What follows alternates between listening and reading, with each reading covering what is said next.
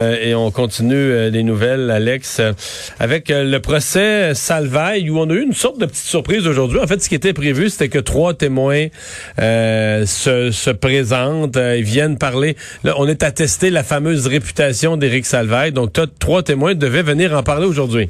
Oui, mais finalement, c'est une déclaration à la police qui a été rendue publique de l'un de ces témoins-là aujourd'hui. Un témoin qu'on peut pas identifier là, sur ordre du tribunal, mais donc dans lequel il fait falloir une version dans laquelle Éric Salvaille est en contrôle quand il aurait mis sa main dans le pantalon de ce collègue-là, qui est le, témoin donc, puis il lui aurait exhibé ses parties génitales. On parle d'un mouvement intense qui l'aurait repoussé, qui aurait eu un gros malaise. Bref, un, témoignage sur un événement qui serait survenu en 2003.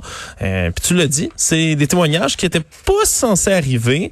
Non, parce que c'est lui, c'est Eric Salvaille qui a ouvert la porte. la réputation devait pas faire partir du procès pour la poursuite, il est interdit. Tu peux pas attaquer quelqu'un sur la base de sa réputation. Tu dois faire la preuve hors de tout doute raisonnable qu'il a commis l'acte. Tu peux pas dire ah, c'est le genre de gars qui fait ça là. C'est en général de même. Mais comme il l'a amené lui-même. Lui-même a dit ah, moi j'ai une réputation, les gens qui me connaissent vont vous dire que je suis pas le genre de personne qui est ceci cela. Oh, là, lui affirme quelque chose basé sur sa réputation. Ça permet à la couronne d'aller sur sa réputation. Et, ma compréhension euh, de la part des, avocats qui ont suivi ça, c'est que si on n'a pas voulu faire témoigner les gens, l'intérêt principal de faire témoigner, c'est le contre-interrogatoire. Parce que souvent, en interrogatoire principal, ils vont redire la même chose qu'ils ont dit à la police. C'est ce qu'ils ont dit à la police dans leur, euh, dans leur déclaration. Comme ça a été lu aujourd'hui. Ils vont le redire mot à mot à peu près. Et donc, c'est dans le contre-interrogatoire qu'on permet à l'avocat de la défense de, de faire voir des contradictions ou de faire, euh, on va dire, de faire euh, vaciller la, la, version des faits en disant, ah oui, vous êtes sûr de ça. Soulever des doutes. C'est ça, soulever des doutes. Mais là, dans ce cas-ci, comme il est question de réputation, je pense que la défense s'est dit, mais tout ce qu'on va faire dire à ces gens-là, là, ça va être nuisible. On se tire dans le pied, dans le pied, plus, plus, plus, tout va être nuisible. Donc, vaut mieux limiter les dommages, prendre les déclarations telles quelles, puis éviter de faire une journée entière qui va marquer la juge, qui va faire du spectacle. Surtout dans un procès qui est aussi couvert. Qui est médiatisé. Donc, on a minimisé ça. On a minimisé l'impact, mais en même temps, en minimisant l'impact, c'est comme si on accuse le coup, puis on y réplique pas. Là. On, prend on prend le témoignage des trois, puis on le remet pas d'aucune façon en, en question.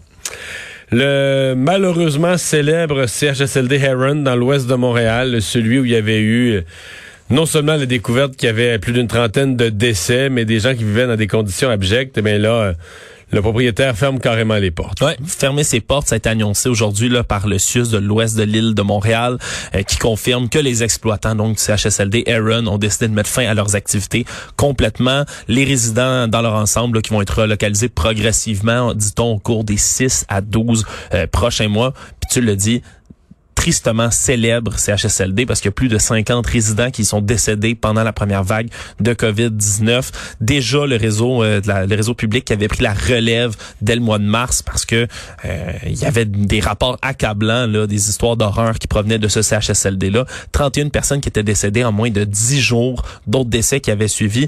Il y a déjà plusieurs enquêtes en cours, une enquête de la police, une enquête du bureau du coroner, puis celle du ministère de la Santé qui avait déjà été révélée là, les conclusions de cette enquête là en septembre dernier. Mais en fait, euh, il pouvait plus opérer. Il était comme condamné ce centre-là. Je pense que les propriétaires auraient rêvé que le gouvernement du Québec les nationalise ou les rachète. Une nationalisation, le gouvernement te rachète de force, mais tu t'es payé pour ton centre, ton bâtiment et tout ça. Mais là, dans ce cas-ci, euh, ça ne se produira pas. Euh, investissement fédéral pour euh, élargir l'accès, surtout dans les communautés plus éloignées, à l'Internet haute vitesse. Oui, 1,75 milliard de dollars, ça a été annoncé par le gouvernement Trudeau aujourd'hui pour permettre l'accès à l'Internet haute vitesse dans toutes les régions le dites mal desservies au pays. Euh, c'est 750 millions supplémentaires qui vont être injectés parce qu'il y avait déjà le 1 milliard de dollars qui était destiné dans le budget 2019 là, pour cela. Euh, le Fonds pour la large bande universelle, c'est comme ça qu'on l'appelle. Euh, puis pour les communautés vraiment éloignées, là, dans les montants supplémentaires qu'ils investissent, c'est carrément pour la technologie satellite. Là. Ouais, parce que selon ce que dit Justin Trudeau, ça devrait pas être un luxe, une connexion Internet haute vitesse, mais un besoin essentiel, un service essentiel. Alors, on dit vouloir assurer l'accès Internet haute vitesse à 98% des Canadiens d'ici 2026. Euh, C'était déjà une promesse pendant la dernière campagne électorale de le faire d'ici 2030. Là, on dit on va le faire en quatre ans de moins, 2026. C'est l'objectif que se donne le gouvernement. Ça a, été, ça a été promis tellement souvent que mon rêve, là, tu sais, quand euh, des organismes euh, communautaires ou de, de charité font un mettons, pour leur campagne de levée de fonds, un thermomètre, là.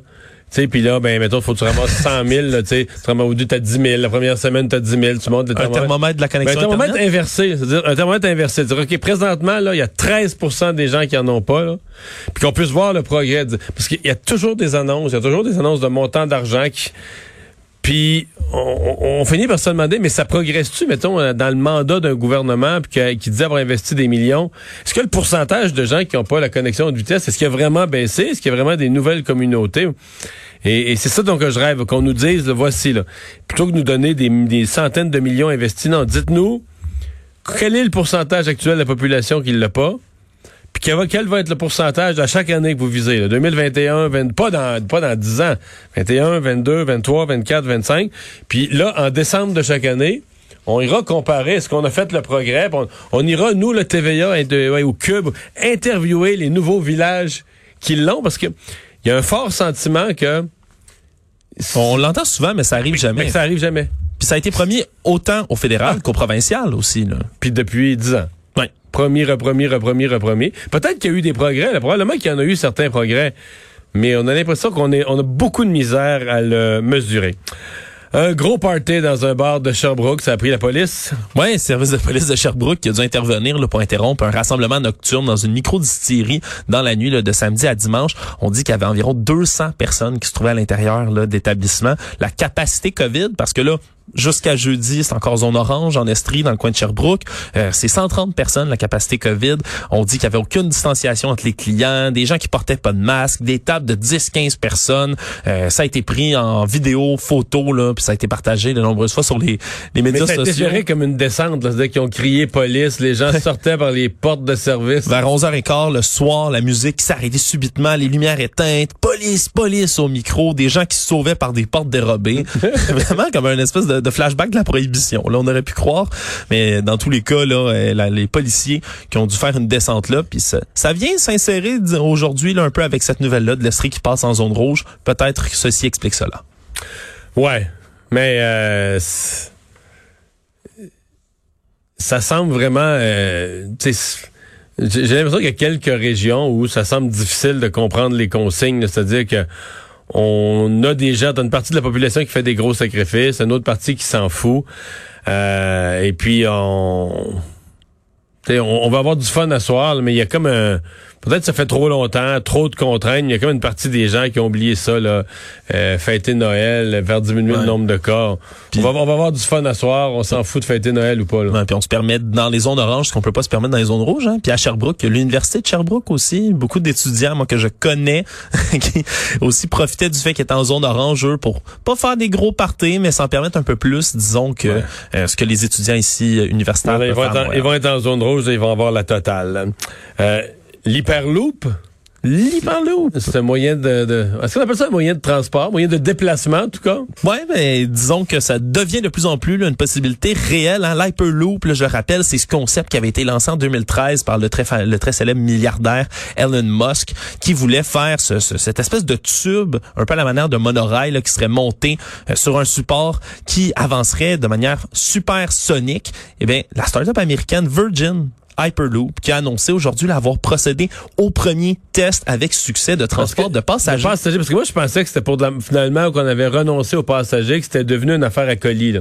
Parce que c'est des petites capsules là, qui sont dans ce tube là qui vont là à des vitesses vertigineuses là on peut on peut parler de 1000 à 1200 km heure que ça peut aller au maximum un système qui est maglev même qu'on dit qui, qui est à suspension magnétique donc qui touche pas au rail qui flotte juste un peu à la manière de certains trains qui ont été développés aussi mais là, le test, ça a été fait. C'est deux salariés de Virgin Hyperloop qui sont embarqués dans la capsule euh, hier, 500 mètres en 15 secondes, donc 172 km heure à laquelle ça a accéléré.